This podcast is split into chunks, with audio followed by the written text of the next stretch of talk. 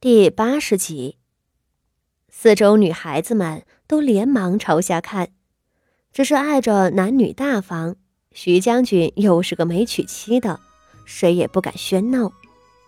大家挤在栏杆上，看着下头的几位武将都拿了弓。不单是武将们凑热闹，倒是有不少文臣家的少爷也都闹着去拿弓。傅德明年纪小。一时间，竟被凑上来的几个年长的少爷挤了下去了。平阳伯府家里的公子都是十一二岁的年纪，半大不小，又最能起哄，竟一人抢了一把弓，拿着围在徐策的跟前，争着道：“徐大将军，让我们先来试手吧。”另一边，萧云天的跟前却也围了几个公子，喊着。让萧大将军和徐大将军先来试吧，我们想先看看。因为只有三个箭靶，大家不得不按照次序来。许多人排在后头等着，不知能不能轮到自家射一箭。台上的傅锦仪瞧着这般热闹，不由皱起了眉头。怎么有这么多人？他朝身边挤过来的傅宣一道。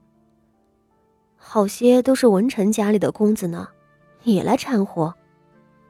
傅宣仪嗤鼻道，还不是因着徐大将军和侯爷是京城里最炙手可热的权贵，一个是皇后娘娘的侄子，京城望族之首的嫡子，握着京城城防营的指挥使将军；一个是年纪轻轻的侯爷，萧妃娘娘的侄子。大家即便是不爱骑射的，这种时候也要争着在两位将军跟前露脸儿。傅锦衣撇一撇嘴，心道：如今这些公子们都学乖了，小小年纪就热衷于攀附权贵。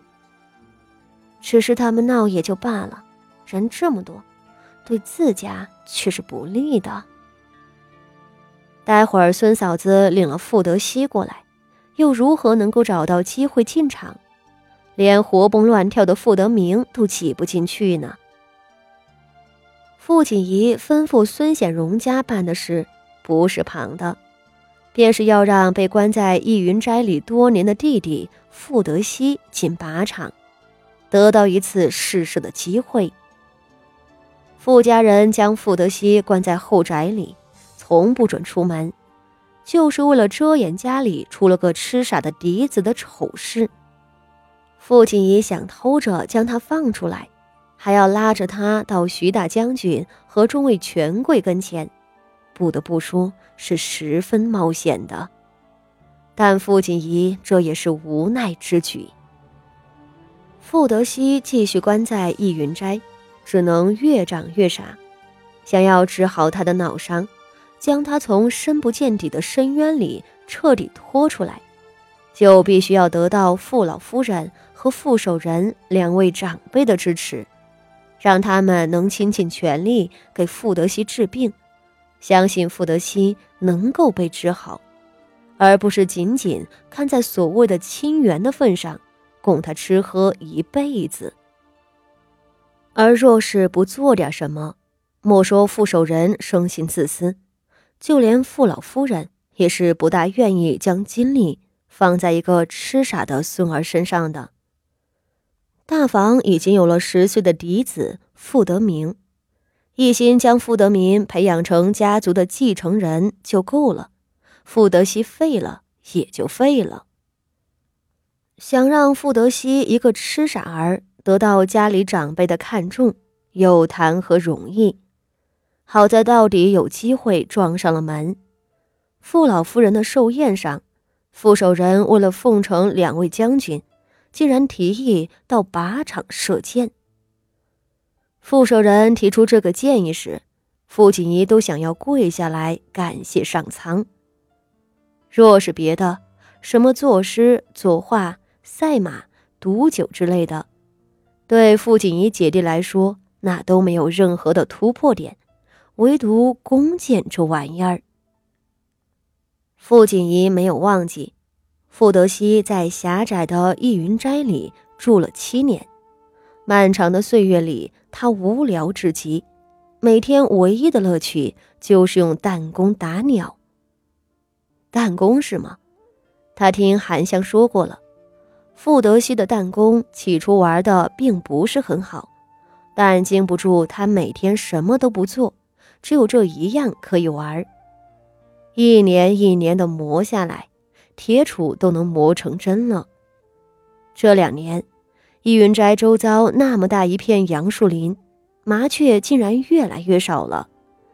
韩香为此还想要跟老夫人请求多养一些麻雀。弹弓能打准的人，换成弓箭，估计也能有几分的准头，毕竟原理差不多。不过，就算傅德熙有这样的条件，也不代表一定能够成功。傅德熙不是个正常的孩子，他是个痴儿，什么都不懂，连话也不会说。这里头的变数太多了，一招不慎，怕是真的能够闹成傅家丑事外传的洋相。那样的话，傅锦仪都可以预见到，自己和傅德熙姐弟俩。都会受老夫人的厌弃。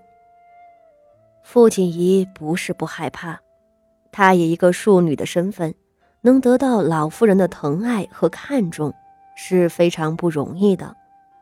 而傅德熙，他已经痴傻了，在傅老夫人心里的价值并不高。若是再闹出丑事来，那岂不更是？纵然有重重顾虑。最后，傅锦仪还是很快的做出了决定。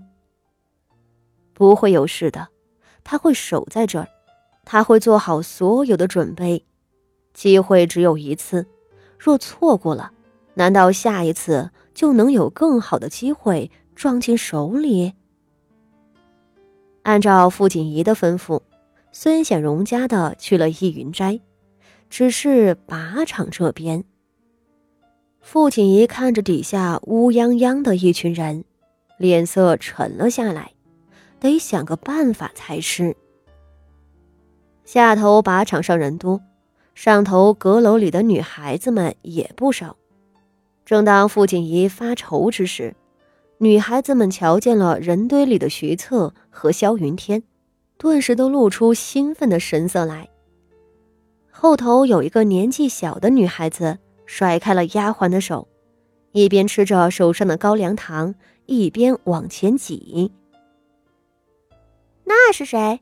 他怎么能跟着下去？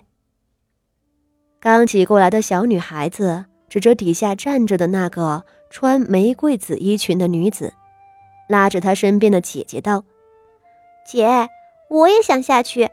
你看别人都能下去。”她姐姐忙却捂住了她的嘴。道 闺阁女子，别说这样的话，人家是服侍自己的丈夫，你指的那一个，是武安侯的夫人。哟，她就是武安侯夫人。有人艳羡道：“生的还真美，难怪能嫁入侯府呢。”